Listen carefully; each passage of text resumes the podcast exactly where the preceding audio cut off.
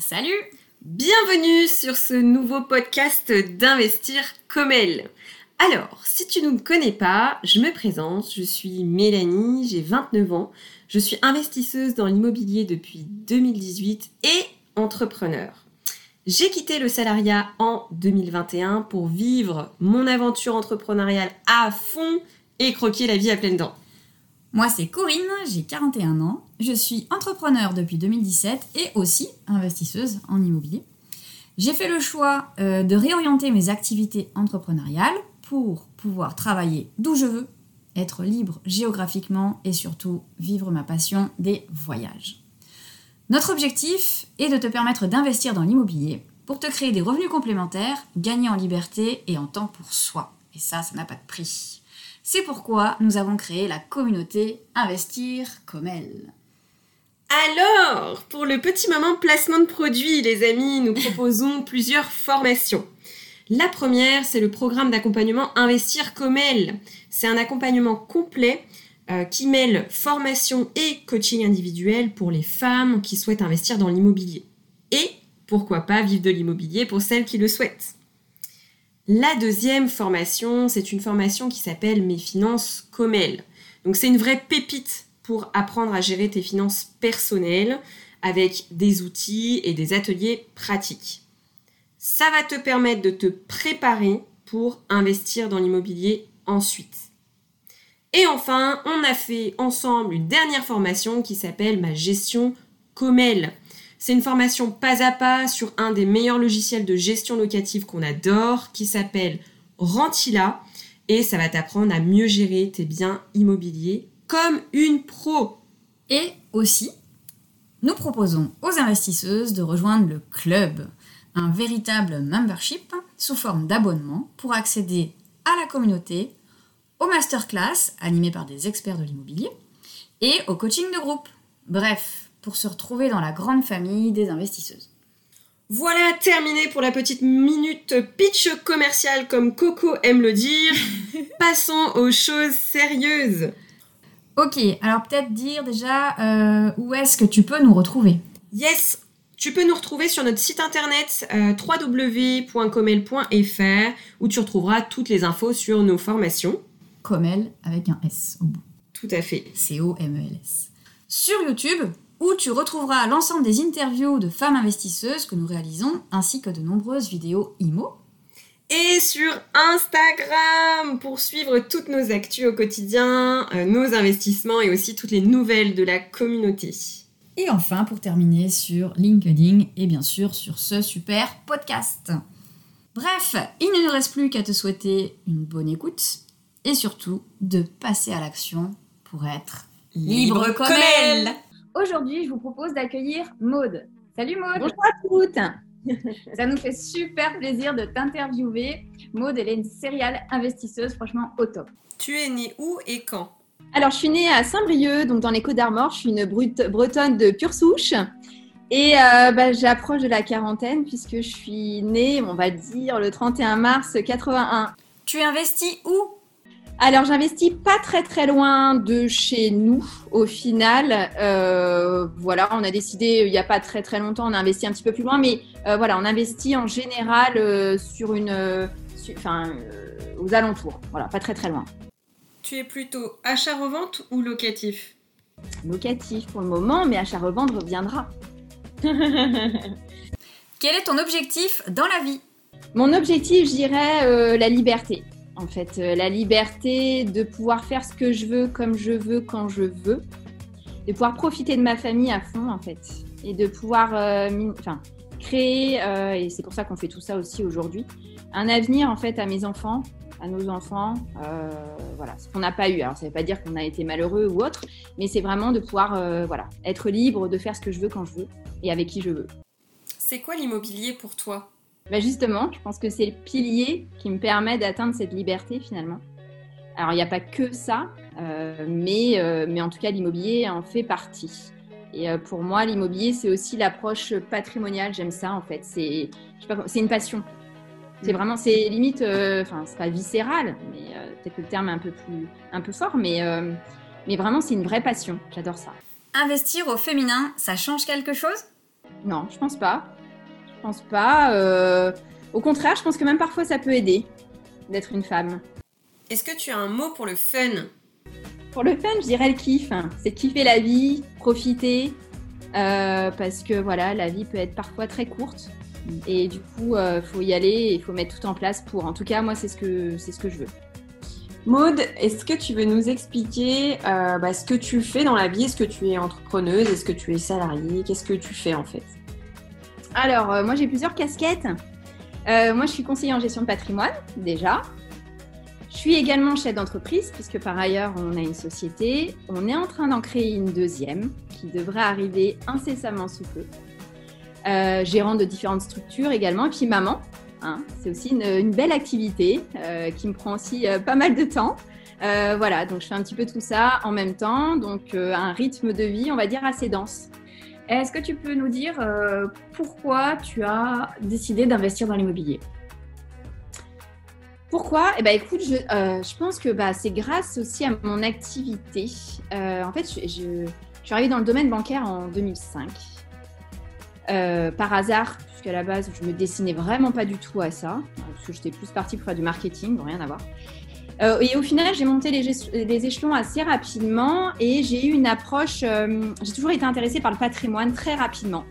Euh, j'ai tout fait pour, en tout cas, avoir, avoir cette approche-là.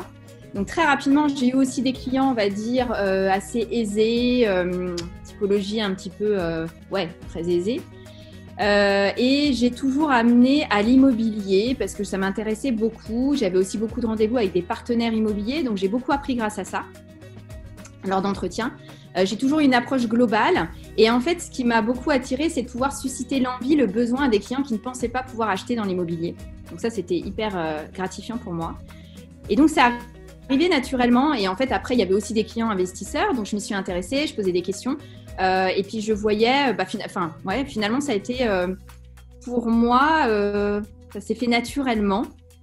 Ça s'est présenté à moi et j'ai voulu en savoir plus. Et, euh, et voilà. Mais au début, je cherchais pas euh, euh, du cash flow, je cherchais pas tout ça en fait. Euh, J'avais pas encore cette notion-là d'ailleurs. C'était plus l'approche plutôt patrimoniale, me dire bah voilà d'avoir des appartements en tant que nana. euh, moi dans ma famille, on n'a jamais connu ça. Enfin moi j'ai connu comme beaucoup, c'est-à-dire d'avoir une résidence principale, une voiture, un bon CDI. on profite un peu puis ça s'arrête là. Et euh, mais non, moi je voulais plus que ça en fait. Ça s'est présenté à moi, mais voilà, c'est- je sais pas comment l'expliquer. C'est, ça s'est fait naturellement. Ok. Et je pense que mon activité professionnelle a fait que hein, ça m'a aidé parce que j'ai été entourée euh, et puis j'ai eu des diplômes aussi euh, qui ont fait que je m'y suis intéressée davantage. Et j'aime aussi tout ce qui est un petit peu stratégie, euh, toutes les problématiques liées au patrimoine, euh, à l'immobilier, etc. Mm. tu, tu, tu baignais dedans en fait, donc du coup, à Ouais. euh, ça t'a imprégné et ça t'a- permis aussi d'avoir des opportunités. euh, Mm. Exactement. Et euh, comment tu as, tu as ciblé les, les secteurs où tu as commencé à investir? Alors les secteurs, bah, justement, pas très loin, parce Ouais. que forcément, euh, bah, je connais mes secteurs où j'ai investi. Euh, et puis, euh, bah, quand j'ai démarré aussi, j'ai démarré dans un secteur où j'ai commencé via des clients où je voyais qu'ils investissaient là-bas, donc j'ai commencé à m'y intéresser. J'ai regardé, j'ai fait des études de marché. Je me suis dit, ah, tiens, why not? Euh, Pourquoi pas y aller? Et au moment-là, l'immobilier n'avait pas flambé autant qu'aujourd'hui, là où j'ai commencé à investir. Et du coup, euh, bah voilà, j'ai commencé comme ça. Mais c'est vrai que on part du principe que, en tout cas pour ma part, d'investir proche de chez soi, euh, bah, au moins tu connais le secteur, tu connais le développement, tu sais ce qui va se faire. Euh, du coup, c'est rassurant. Euh, tu sais où tu vas. Euh, voilà, donc ça s'est fait. Puis après, les derniers investissements, ça s'est fait dans des secteurs où c'est parti vraiment au hasard. J'étais en vacances, je me suis dit, tiens, je vais regarder un petit peu les annonces comme ça. On n'était pas parti pour investir. Et finalement, j'ai regardé, je voyais un immeuble qui avait l'air pas mal. Je connaissais pas la ville, sincèrement. Je connaissais pas parce que là, c'était en bord de mer. Euh, et puis j'ai fait une étude de marché et au final, euh, bah ouais, ça m'a paru bien et on a bien fait de le faire parce qu'aujourd'hui ça marche très bien. Donc euh, voilà. Mais souvent je fais des études de marché. On a tous les outils aujourd'hui pour pouvoir faire des études de marché. Alors après il y a une certaine stratégie, il faut bien regarder. Il y a des sites pour ça. Euh, et grâce à ça, finalement, on voit que ça peut que fonctionner. Et est-ce que tu peux nous dire à peu près dans quelle région euh, de France tu vis? Dans quelle région? Euh, Pas très loin. Ah, euh, bah, dans le nord. hein, Dans le si, nord. euh, on va dire dans le nord plus ou moins, mais proximité région parisienne. Vraiment proximité. hein. On est proche du, du 95, de Paris, on est à 40-45 minutes. Enfin voilà. Pour que les gens te situent un petit peu, savoir si tu es à Toulouse, Oui. à Marseille ou, ou dans le Nord. Non, non, dans le Nord. Alors, est-ce que selon toi, c'est difficile d'investir quand on est une femme? Non. Non. Non, je pense pas. Euh, au contraire, ça peut aider. Et puis parfois, je m'en suis amusée d'ailleurs. Euh, parce que parfois, le fait d'arriver en tant que femme, en fonction du domaine hein, pour lequel tu vas chercher des renseignements, je parle des travaux par exemple, ou, euh, de l'immeuble quand tu vas faire tes visites ou quoi, quand tu es face à parfois un homme, bah, il peut se dire, bah, tiens, c'est une nana, peut-être qu'elle s'y connaît pas trop, etc. Donc moi, je laisse faire. Et puis au final, avec certaines questions, il voit qu'au final, il va pas pouvoir me le faire à l'envers et que, euh, et que voilà, que je m'y connais à minima. Euh, donc au contraire, je pense que parfois, je, je m'en sers et j'en joue. Et puis, ce que je ne sais pas faire, bah, je délègue. Alors j'essaie d'apprendre, parce que c'est toujours enrichissant d'apprendre, euh, grâce à ceux qui s'y connaissent justement. Mais je ne vais pas aller m'aventurer dans ce que je ne sais pas faire pour perdre trop de temps, alors que je pense, et comme tout le monde, on a tous des qualités et des défauts. Donc il vaut mieux peut-être développer et axer sur les qualités, plutôt d'essayer de tout gérer, parce qu'on ne peut pas tout savoir, c'est pas possible. C'est clair. C'est marrant, c'est Voilà. exactement le, le post que j'ai fait hier soir où je parlais de la déco. Ah oui Il y a plein de nanas qui adorent la déco. Ouais. Et moi, Comme moi, j'adore ça. Voilà, c'est ça. et moi, ça me saoule. Et du coup, je dis, mais euh, enfin, au lieu de dire, ouais, faut que je fasse comme les nanas, parce que les nanas, c'est fait pour la déco. Ben, en fait, non, c'est pas mon truc. tu trouves une décoratrice, tu, tu délègues et, Ouais. hop, et tu passes au sujet suivant. Je te rejoins là-dessus. Clairement, parce que euh, je pense qu'en effet, si tu cherches à trop vouloir tout savoir, c'est important. Il y a des choses, il faut avoir des bases. Mais on ne peut pas être. euh, Enfin, il ne faut pas être trop perfectionniste dans tout. Ouais. Je pense. Il faut continuer à exceller là où on a des qualités, à mon, à mon avis, pour pouvoir avancer plus vite. Mm, mm. Après, donc tu disais, quand tu fais des visites, tout ça, est-ce que tu peux nous dire un petit peu, enfin, ta situation familiale, comment est-ce que tu investis? Si tu investis seul, euh, en couple, euh, voilà. Euh, J'investis en couple.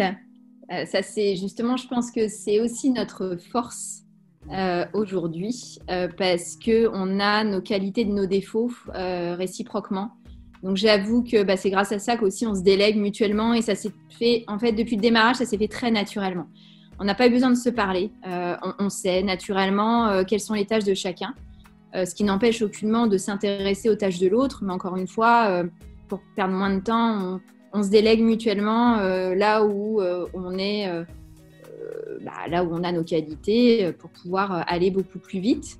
Donc on a démarré chacun indépendamment euh, de notre côté hein, avant de se rencontrer, puisque nous c'est une, une réunion, parce qu'avant on a eu des vies, euh, des vies différentes et c'est pour ça qu'on a des enfants de deux lits différents.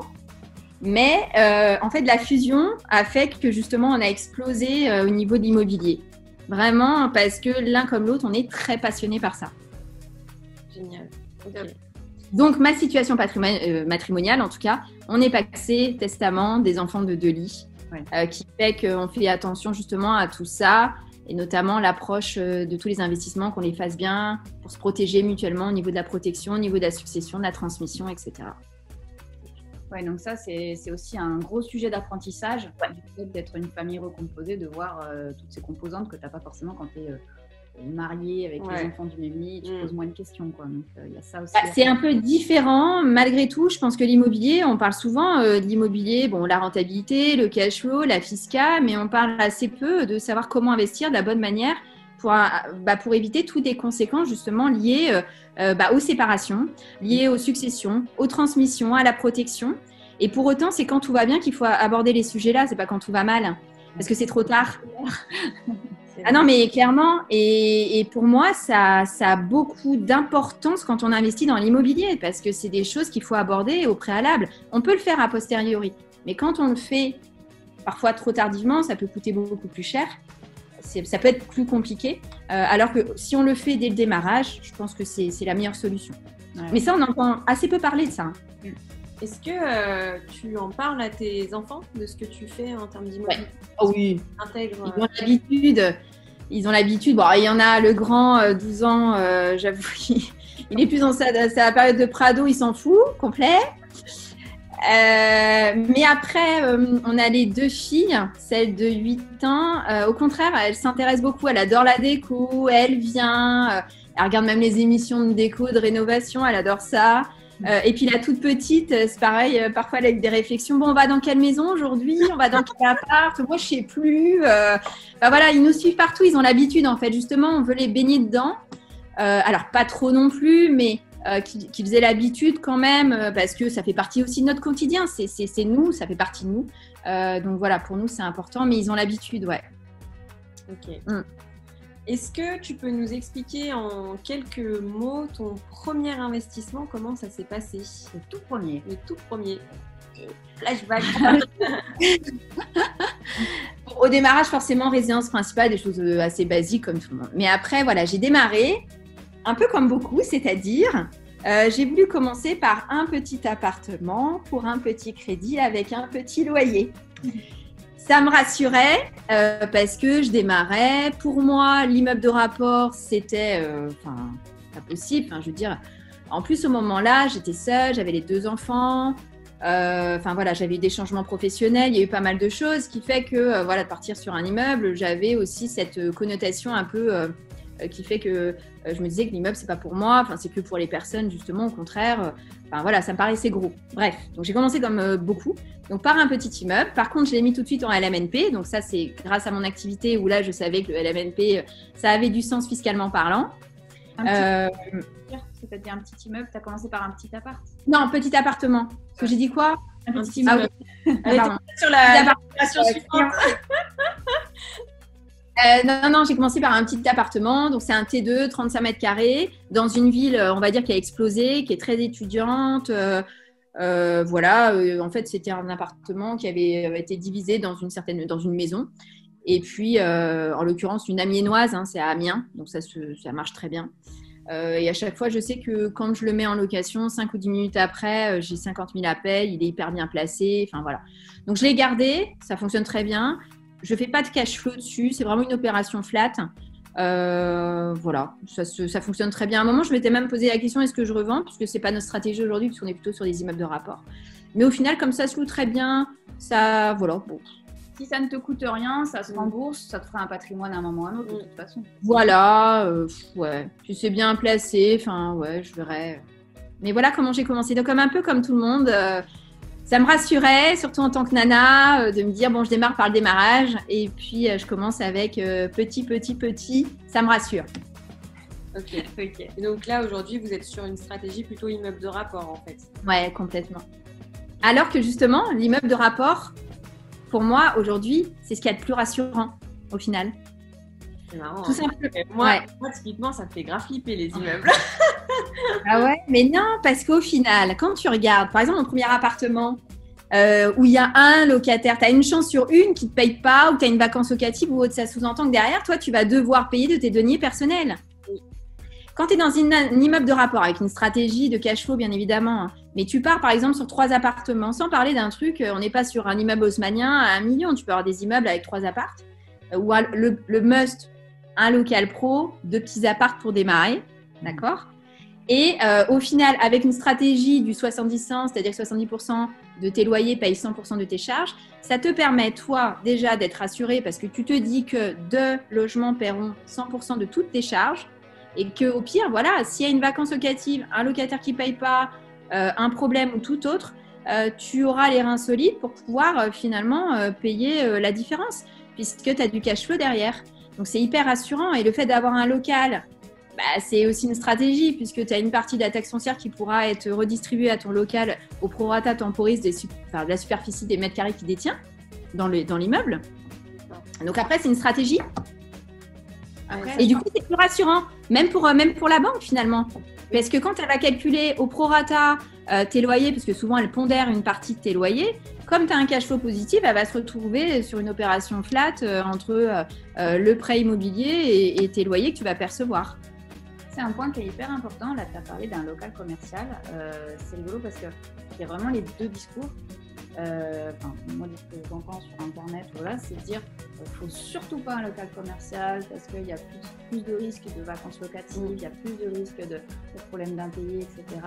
Et d'autres dire, mais au contraire, justement, c'est bien comme ça, ça te diversifie. Donc, toi, tu es plutôt dans cette deuxième. Euh, j'ai toujours, le maître mot que j'ai, j'ai toujours la diversification. C'est un truc. Alors là, que ça soit au niveau des placements que vous pouvez détenir en assurance vie, les PEA, les actions, etc. Que ça soit euh, l'immobilier, moi je pars du principe qu'il faut diversifier, ce, qui- permettra de diluer le risque. Après, je vous l'accorde, quand on est sur des locaux pro, vous touchez une autre typologie, une autre cible de clients. Alors c'est sûr, ceux qui investissent dans des gros entrepôts, euh, les rentrées locatives sont plus intéressantes. Par contre, quand il y a un problème, vous le sentez aussi davantage. Mais ça, c'est une autre stratégie. Là, quand on est, encore une fois, sur- mais après, de toute façon, euh, j'aurais tendance à dire, même dans l'immobilier, enfin, si on veut pas de risque, on ne fait rien. Euh, Dans l'immobilier, vous, vous avez aussi des locataires qui ne paieront pas, euh, il y aura des travaux à faire. Enfin, je veux dire, il y aura forcément des risques quoi que vous fassiez. Maintenant, quand vous êtes sur une dilution, et d'autant plus dans une stratégie d'immeuble de rapport, quand bien même vous avez une vacance locative sur votre local commercial, les autres compenseront largement euh, le reste. En fait, c'est la même chose que diluer le risque dans la coloc. Oui, la euh, coloc. où, euh, tu te dis, si jamais tu as un vide, tu as les autres chambres qui couvrent. Mais exactement. C'est la ça. même chose, sauf que. C'est à une tu- plus grande échelle, c'est tout. Ouais, ouais. euh, Non, mais c'est Après, peut-être aussi que. Alors, nous, on est sur Lyon et que les immeubles sur Lyon, c'est juste inabordable. Ah oui, ça Donc, du aussi. coup, il faut s'éloigner euh, bah, de, de- de la ville où tu habites. Mm. Euh, après, bon, je pense qu'on peut trouver quand même dans une heure ou deux de Lyon, mais voilà, c'est peut-être moins. Moins Ah oui, après, moi perso, euh, ce qui, ce qui fait peur, après on sort un peu du cadre, mais euh, ce qui fait flipper, c'est en, en fait, c'est tous les frais annexes euh, du type façade, les toits, les communs, tu vois, c'est tous des choses que tu n'as pas réellement quand tu es dans une coloc. Ça se Enfin, ça. Ça- ça- Oui, Puis voilà. en coloc, si, t'as as la façade qui va être refaite et t'as les ch- l'appel de Ouais, charge c'est va vrai. Non, non, mais comme tu quoi, tu vois, on a vraiment des freins quand tu as l'habitude de, de faire un- Et, ouais. Et après, c'est les croyances limitantes que- qu'on se met. Au contraire, un immeuble, tu ne peux être d'accord qu'avec toi-même. C'est ça, c'est ça, t'as pas les. Voilà. Ouais. Mais du coup, euh, quand tu es dans un appartement, une colocation, tu es tributaire de la copro. Ouais. Euh, S'il y a des travaux qui sont, tu n'auras pas le choix, il faudra les payer. Enfin voilà, tu as des problèmes, tu veux faire, je te dis une bêtise, euh, euh, de la location courte durée, bah, c'est pareil, tu ne pourras peut-être pas en faire, ça dépendra aussi euh, des règles que tu peux avoir dans la copro. Enfin voilà, tu es tributaire de d'autres personnes, tu as des charges bah, qu'il faut aussi compter dans ta rentabilité, ce que tu n'as pas quand tu es ton propre propriétaire de l'immeuble. Non, pour moi, c'est vraiment un combo parfait. Et puis alors, le- le summum, c'est d'avoir le local, un appartement en location pérenne. Si je pars toujours du principe qu'on en a trois dans l'immeuble, hein, un appart en location pérenne et après de la LCD. Alors là, c'est on est euh, pompé up au niveau de la rentabilité. Voilà. Bon, bah génial. On C'est ça. sait notre prochain objectif, ça. Répond à la question de effectivement euh, quel type d'exploitation tu fais. Tu fais de tout. Tu fais du nu, tu De fais tout. de la courte durée. de- Alors, par contre, on n'a pas encore fait vraiment euh, en tant, en tant que tel de l'achat-revente. Ça, c'est vraiment, j'aimerais, mais quand vraiment je vais euh, me mettre dessus, après chaque chose en son temps, on a déjà pas mal de choses en ce moment. Euh, ouais, c'est vraiment de faire du marchand de biens. Ça, j'aimerais vraiment. Euh, mais c'est un nouveau challenge, mais ça, ce sera après. Et après, garage, non, on n'en achète pas vraiment en tant qu'investissement. On en a, bien évidemment, au niveau place de parking qui nous permettent une rentrée complémentaire. Je prends l'exemple là de, ce qu'on est en train de faire à l'heure actuelle avec les, les 9 appartements où on crée 18 places de parking. Forcément, les 18 places vont aussi nous ramener euh, du cash puisque moyennant, euh, euh, voilà, mais c'est pas, c'est un plus, c'est de la diversification et encore une fois, c'est une autre rentrée passive qui est moindre bien sûr, mais ça plus ça plus ça fait que euh, on arrive à des rentrées plus conséquentes. Ok. Qu'est-ce que tu détestes dans l'immobilier?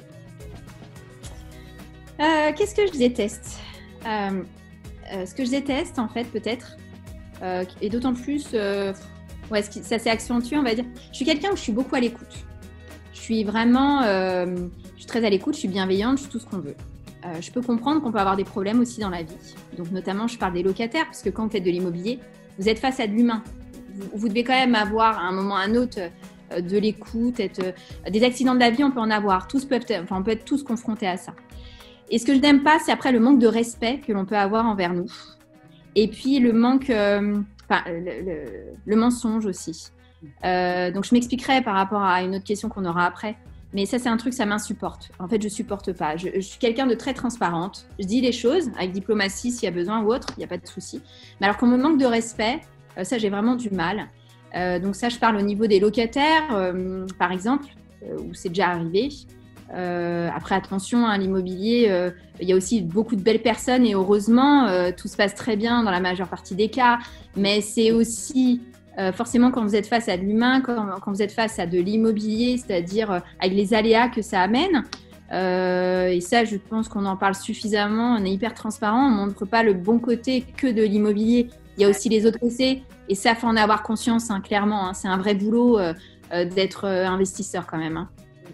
Euh, et ça, pour moi, j'ai du mal avec ça. Euh, parce que parfois, on peut avoir des locataires euh, qui sont vraiment, ouais, je trouve, qui manquent parfois de respect. on doit être à la limite au crochet d'eux. C'est à nous, limite, de se mettre à quatre pattes pour eux. Enfin, moi, c'est des choses que je supporte pas. Et puis après, ça peut être les aléas aussi. Par exemple, quand il y a des travaux à faire qui n'étaient pas prévus, ça demande une certaine réactivité. Euh, donc avec les conséquences que ça a, c'est vrai que quand on a un emploi du temps, parce que quand il est chargé, on se dit tiens demain on va faire ça, faire ça, et puis d'un coup ça nous tombe dessus, faut, remplacer un ballon. Alors oui, on délègue certaines choses, mais on a aussi fait le choix d'en faire par nous-mêmes parce qu'on aime ça. Alors c'est quelque chose aussi où la déléguer, ça veut dire aussi faire confiance. Euh, et ça, parfois on est très tellement exigeant que voilà, parfois on a un peu de mal, mais on le fait, on travaille dessus. Euh, voilà, donc c'est un peu tous les aléas que ça peut amener aussi. Les travaux, euh, les problèmes de fuite, euh, voilà, ça fait partie de l'immobilier, donc on l'accepte. Si tu parles de délégués, aujourd'hui vous avez quand même un, un certain patrimoine, beaucoup d'apparts à gérer. Est-ce que vous gérez tous vos apparts? Est-ce que vous les avez mis en gestion pour certains, notamment la courte durée? Où il y a check-in, check-out, ménage. Comment vous organisez? Alors, il y a une grosse partie qu'on gère nous-mêmes. Alors, franchement, pour la location pérenne, sincèrement, euh, c'est au début, quoi. On voit les clients, signe le bail. Euh, enfin, voilà. Souvent, la mise en route aussi. Parfois, il peut, euh, voilà. Mais après, on n'en entend pas parler. Hein. Après, la location courte durée, pour partie, une partie, c'est nous. Et une partie qu'on a déléguée. Parce qu'on est moins à proximité, qu'à un moment, on peut pas, on n'est pas superwoman. Et donc, du coup, il faut savoir déléguer. Hein. Ah il y a une partie qu'on délègue également. Ok. Donc, on fait les deux. Et euh, parce que c'est une des questions qu'on nous pose, c'est tu arrives facilement à trouver une société, une conciergerie ou qui gère tes courtes durées et dont tu es satisfaite à peu près? Alors, euh, pourquoi tu mets le doigt là où ça fait mal Parce que c'est le point dur de la courte durée, c'est de trouver, comme elle dit, quelqu'un de confiance, c'est etc. Donc, euh, voilà, mm. comme elle a de la courte durée, on lui pose la question directement. Alors, pour les femmes de ménage, ça n'a pas été simple.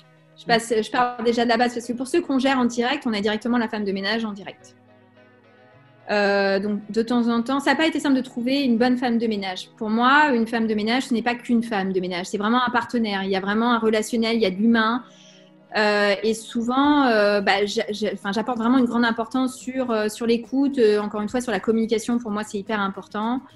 de temps en temps, il faut aussi remettre un peu les points sur les i parce qu'il peut y avoir quelques petites déviances ou un petit laisser-aller. Donc, bah, ça sous-entend aussi de temps en temps, il faut faire des points inopinés, d'aller faire des petites visites, voir comment ça se passe. d'y aller doucement aussi parce que ça sous-entend qu'on remet en cause un petit peu le travail. Mais au contraire, moi, je vois ça, euh, parce qu'on apprend aussi souvent de nos erreurs, de ce qui ne va pas. Euh, moi, je prends en compte beaucoup les commentaires des clients, parce que c'est grâce à ça aussi qu'on s'améliore. On n'est pas, pas forcément tout le temps parfait. Euh, donc, au contraire, c'est grâce à ça que bah, qu'on trouve des solutions, qu'on avance. Et du coup, on en fait part aussi aux femmes de ménage, de façon à, à qu'elles fassent attention. Et d'autant plus aujourd'hui, avec un contexte Covid, il faut être d'autant plus méticuleux sur toutes ces prestations-là. Pour moi, c'est important. Mais ça n'a pas été simple. On a eu différentes femmes de ménage où, euh, bon, bah, tu as les femmes de ménage qui font pas le ménage, par exemple. C'est un petit peu compliqué. Hein. Et que euh, tu t'en aperçois pas tout de suite. ok, top. Alors, on t'a demandé ce que tu détestais dans l'immobilier. Euh, qu'est-ce que tu aimes Qu'est-ce que tu adores dans l'immobilier? Bah, écoute, c'est tout ce que ça englobe. Je ne sais pas comment dire. Pour moi, c'est vraiment, euh, c'est ouais, c'est une passion. J'aime, euh, j'aime patrimoine. Bien évidemment, pour moi, l'immobilier, ça amène à ce que je suis en train d'arriver à faire, c'est-à-dire cette fameuse liberté de choisir. Alors oui, ça peut amener à une liberté où on peut faire le tour du monde derrière, rien faire, mais bon, ça me correspond pas. Moi, je suis quelqu'un Je suis une femme de terrain, j'ai besoin de challenge, j'ai besoin d'objectifs, de projets. Euh, c'est, ça m'anime. Et souvent, d'ailleurs, on a tellement d'objectifs que. Alors, je dis on parce qu'on est deux, hein, euh, malgré tout. Et après, euh, voilà, on se complète. Mais moi aussi, en tant que femme, euh, je pense que j'ai vraiment l'âme d'une entrepreneuse. J'ai besoin de ça. C'est, je ne sais pas comment expliquer, c'est viscéral. Euh, donc, c'est pas que- l'immobilier m'amène à pouvoir faire ce que je suis en train de mettre en place, euh, tout. Voilà, l'entrepreneuriat, on a déjà démarré, on a déjà une société. La deuxième société, pour moi, ça va être un, un gros changement, euh, beaucoup d'apprentissage, beaucoup de nouveautés, mais un gros challenge. Et je sais que derrière, j'ai envie de faire d'autres choses,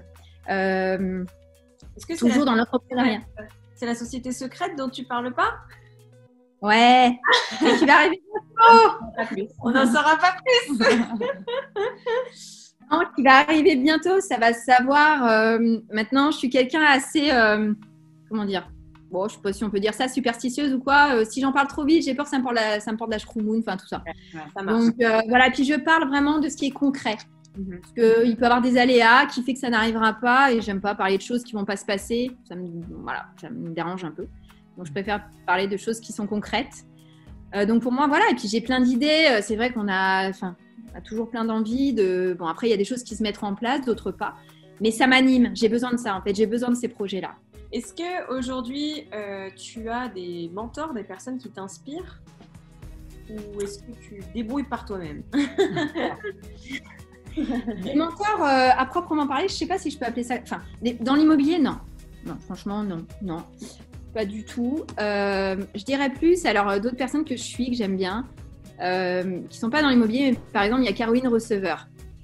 C'est, quelqu'un, je trouve, euh, c'est vraiment une. elle est vraiment l'image d'une femme qui est partie de rien, qui a su utiliser d'ailleurs son image parce qu'elle a démarré, on va dire, dans la télé-réalité peut-être, mais on l'oublie facilement. Mais je trouve que c'est vraiment une, une femme d'affaires qui a su vraiment, hein, qui, qui, sait de- qui a su vraiment euh, développer euh, plein de business, euh, tout en ayant une vie. bon, après, attention, les réseaux, on, on peut donner ce qu'on a envie de donner, donc voilà. Mais je pense que c'est quelqu'un qui a les pieds sur terre, qui a ce côté famille aussi.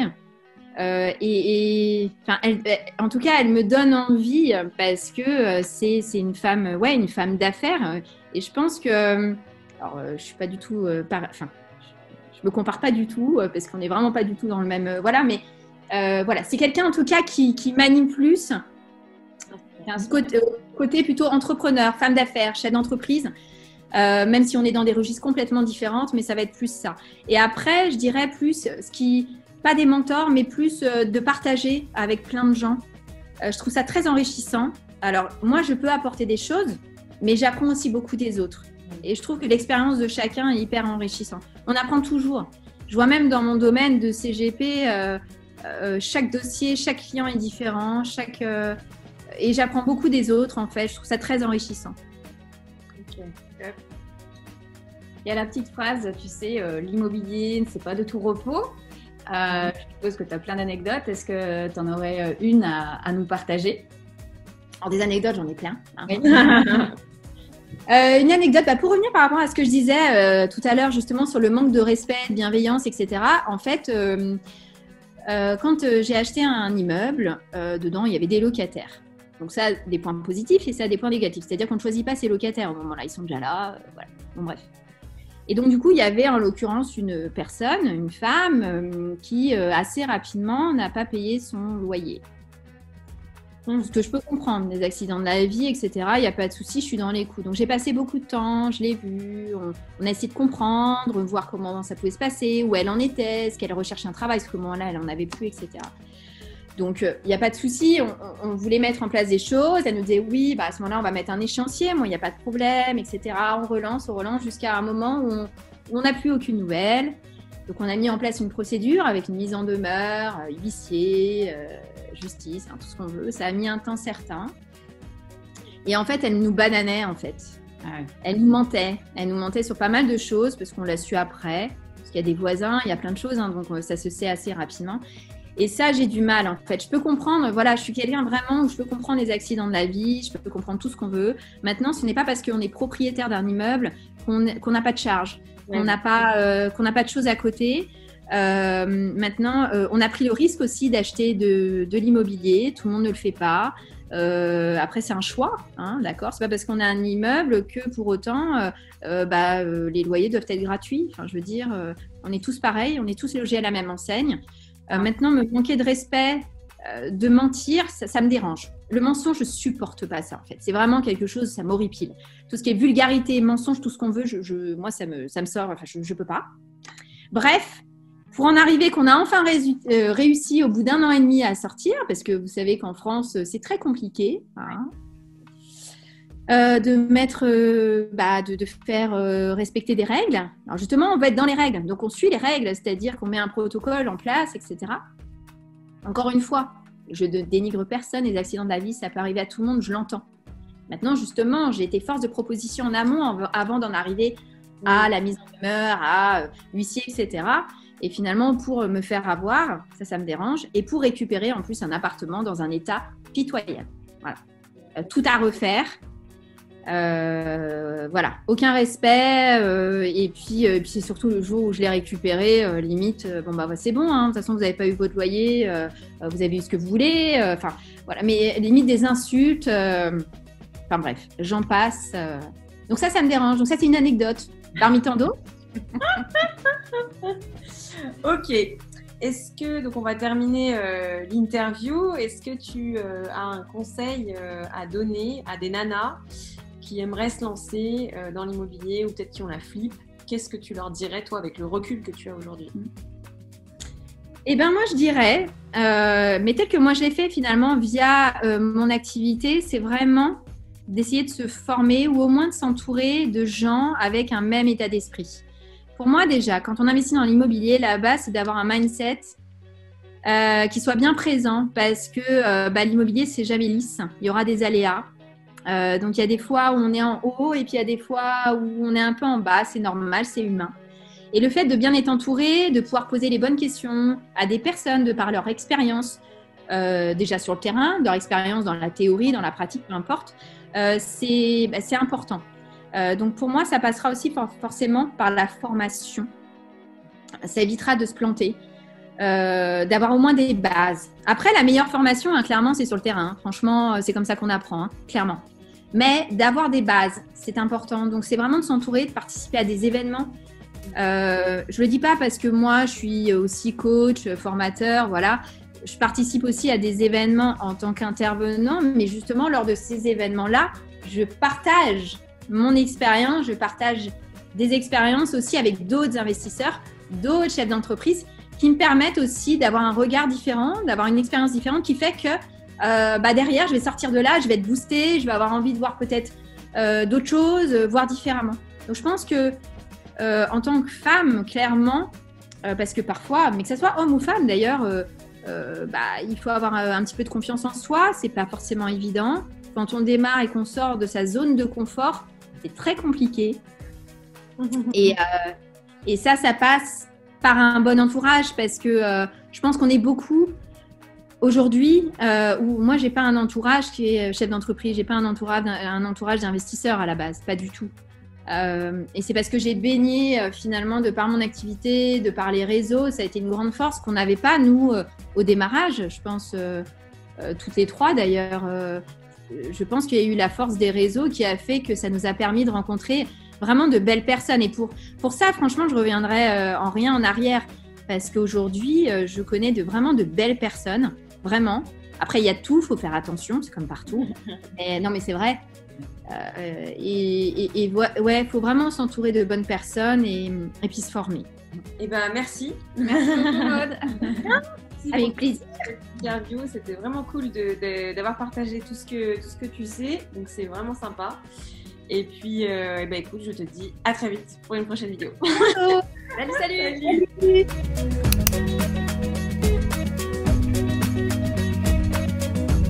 Ok, ça marche. Euh,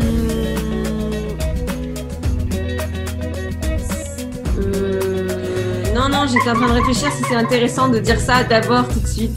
Est-ce que je passe sur cette question ou pas ce sera- ce sera Je regarde mon petit papier, tu vois, pour pas oublier les choses. Euh,